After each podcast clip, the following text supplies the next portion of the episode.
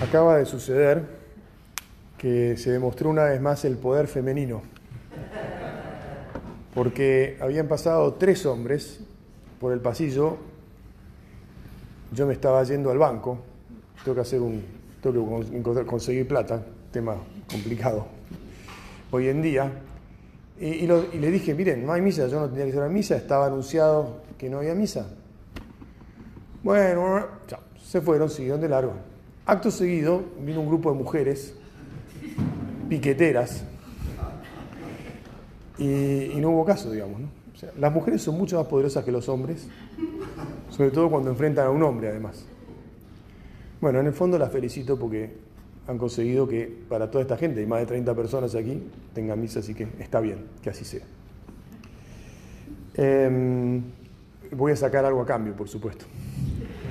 Entonces ustedes se van a comprometer no sé cuántos, tal vez pocos de los aquí presentes, saben que el 8 de diciembre eh, anuncié que vamos a iniciar, con la gracia de Dios, la formación, la, renovación o el rejuvenecimiento de la tarea pastoral que se hace desde el hospital.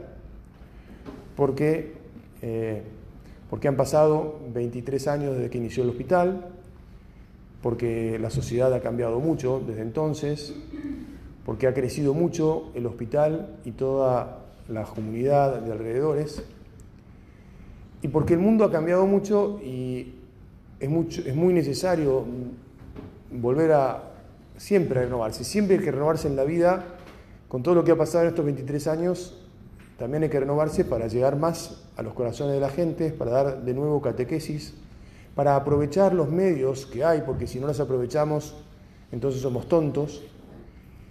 Y además justo sucede que dentro de un año más o menos, a fin de en diciembre, esperamos inaugurar una nueva capilla aquí en el hospital. Entonces, con todo este conjunto de razones, nos hemos planteado ver cómo llegar mejor a los pacientes del hospital, a los que trabajan en el hospital y a la comunidad de los alrededores del hospital, cómo hacer que se forme una comunidad, no es una parroquia, pero bueno, una comunidad cristiana que, que tenga fe y que difunda su fe en sus hogares y en el mundo. Entonces, para esto, yo les voy a pedir oraciones todos los días, porque lo primero que hay que hacer cuando uno se propone algo en favor de, los, de Dios y los demás es rezar, acudir al poder de Dios. Entonces, por favor, ustedes me piden que celebre misa, yo les pido que pidan por esto todos los días.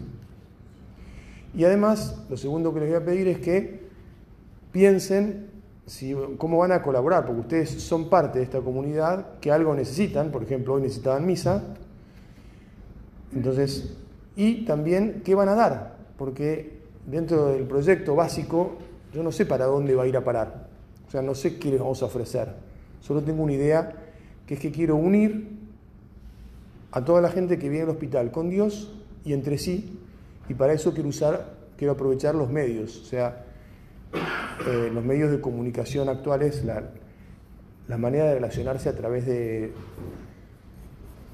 de la tecnología. Porque una comunidad se reúne en una parroquia y entonces está físicamente en el mismo lugar.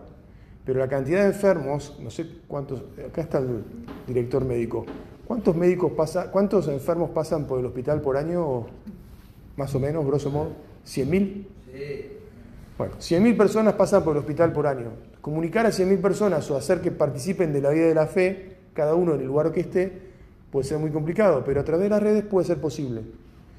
Pero para eso hace falta que ellos quieran necesitar algo y, descubran que, pueden recibir algo de fe por los medios y alguien que les conteste. ¿Pueden ustedes ayudar? Por supuesto.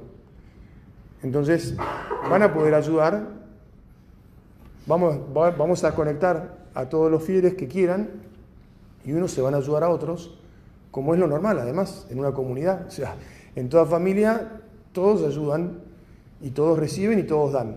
Y en esta comunidad eso es lo que queremos, queremos hacer. Bueno, me parece que con esto he dicho todo lo que este, entonces me propuse decir, ya que iba a tener que celebrar misa. Eh, vamos a de vuelta a poner las cosas bajo el amparo de nuestra madre y hoy de Niño Jesús. Y digamos también este, de este mártir San Esteban, que entregó su vida, el primero de que, como Jesús entregó su vida, que nos enseñe que en todo esto vamos a tener dificultades, ¿no? Acabamos de leer del capítulo décimo de San Mateo el warning frente a las dificultades que hay para los que tenemos fe y queremos difundir la fe. Nos van a perseguir, nos van a entregar, nos van a maltratar, no, no nos van a comprender y un largo etcétera. Tal vez también en esto que nos proponemos vamos a tener dificultades, bueno, que seamos fuertes en el Señor y que sepamos que con Él, que inspirará nuestras palabras, diremos lo que tengamos que decir de la manera más adecuada y tocaremos los corazones de los hombres y así nos ayudará. Bueno, que así sea.